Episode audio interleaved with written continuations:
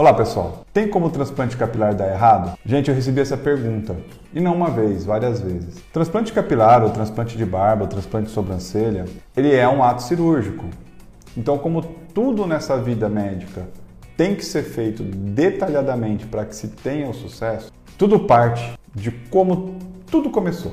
Tem como dar errado? Dar errado um transplante capilar só se você, paciente, eventualmente bateu o local depois da cirurgia e aí arrancou o folículo. Ou se você não seguiu o protocolo médico das orientações pós-operatórias. Porque o, o, transplante, quando bem feito, eu, por exemplo, até hoje não precisei reoperar ninguém que eu tenha feito transplante de barba, cabelo, sobrancelha.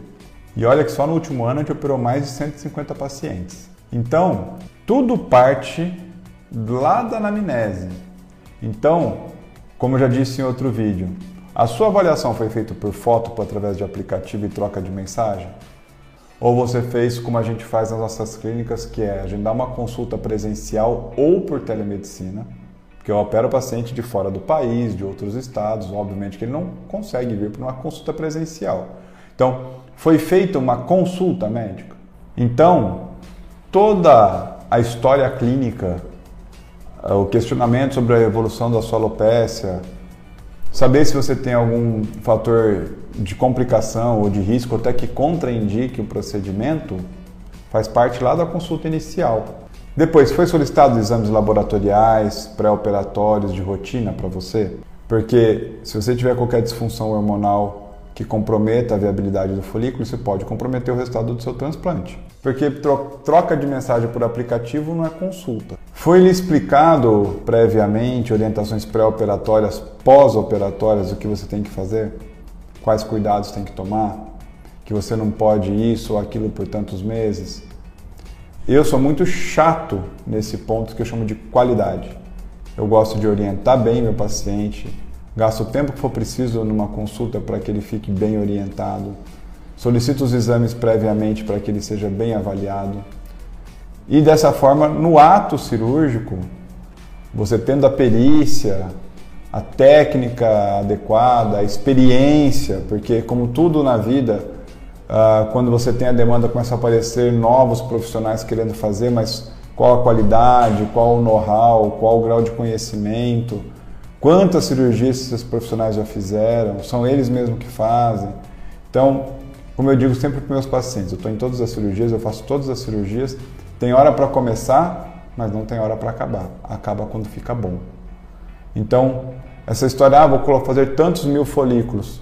Eu vou fazer o tantos folículos que forem necessários para ficar bom, que seja mil ou dez mil, entendeu? Isso tudo faz parte da anamnese, do, da programação cirúrgica, de fazer o mapa cirúrgico que eu chamo, que é ter o desenho do paciente, fazer a conta de centímetro por centímetro da área a ser implantada, calculando quantos folículos você já tem ali para complementar a quantidade, ou se você não tem nada, quantos a gente vai colocar por centímetro quadrado, para que no final fique homogêneo. Sabe por quê? Porque mesmo que seu transplante dê certo agora, o resultado mesmo você vai enxergar só daqui a um ano. E aí daqui um ano você vai, putz, não ficou bom. Só que daí já passou um ano em relação ao momento que você fez a cirurgia.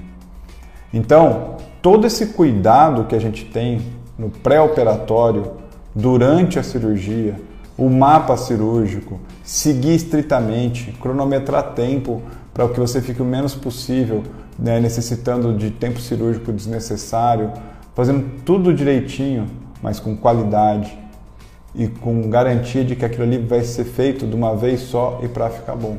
Eu sempre tomo muito cuidado em esclarecer qual a expectativa do paciente, a área que vai ser coberta, para não ficar igual eu já vi pessoas falando, ah, vamos fazer assim, depois a gente faz uma segunda sessão, uma terceira sessão, só para vender mais sessão de transplante capilar. Eu não gosto desse tipo de situação, por isso que a consulta é importante, exames pré-operatórios, esclarecimento passo a passo da sua cirurgia, qual a sua expectativa, procurar fazer ela num time só. A gente só faz mega sessão, a gente faz muita mega sessão, que é, que é fazer superfície total, com altíssima densidade. Orientar muito bem, a gente acompanha diariamente os nossos pacientes pós-operatório, com, retornos periódicos presenciais ou por telemedicina.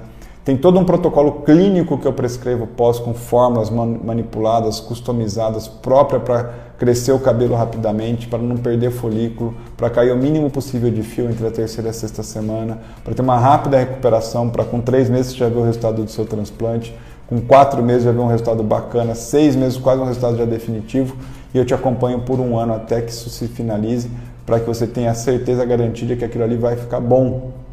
Porque não é só uma cirurgia, também tem um valor investido. É o sonho da sua vida que você se organizou para alcançar. E eu vou fazer parte disso com você, junto com você, durante todo esse ano de recuperação. Fazendo tudo isso, tem como dar errado o transplante capilar? Dessa forma, não. Se você não fizer dessa forma, se não for feito dessa forma, pode. Igual eu já peguei mais de 10 pacientes, por exemplo, só no último ano, que foram fazer fora do país e voltaram com infecção de couro cabeludo, porque daí a infecção sim pode não viabilizar o folículo e você perder seu transplante. Até mesmo com risco de infecção mais grave. Incisões e a distribuição de folículo de maneira errada. Pacientes que fizeram depois o cabelo começa a crescer contra o sentido que ele penteia o cabelo naturalmente. Isso tudo é técnica, é perícia, é tempo de estudo, é tempo que a gente faz transplante. A gente faz transplante há 10 anos, técnica foi há pelo menos 5 anos, um volume alto de cirurgia por ano. Eu falo, transplante capilar é igual piloto de avião, sabe mais quem tem mais hora de voo. Então, tome cuidado com profissionais que estão vindo para o mercado sem a qualificação técnica. Tome cuidado se você está fazendo orçamento por aplicativo. Isso pode ser mais prático, mas pode não ser a melhor qualidade técnica que você vai encontrar. Porque isso não banalize o teu procedimento. Ele é uma cirurgia, por mais que ela seja de porte ambulatorial. Mas mais do que ser uma cirurgia, é o teu sonho, a tua expectativa, o teu investimento. Você trabalhou para poder alcançar esse objetivo. E eu estou aqui para fazer isso junto com você. Tá certo? Dessa forma que a gente faz, eu vou te dizer e te garanto, eu nunca precisei refazer e nunca deu errado. Se não for assim, aí a garantia não sou eu que vou te responder. Mas as, com certeza não vai ficar no mesmo padrão de qualidade. Tá bom? Um abraço, pessoal. Até o próximo. Mande seu comentário que através dele quem te gera nossos próximos conteúdos. Obrigado.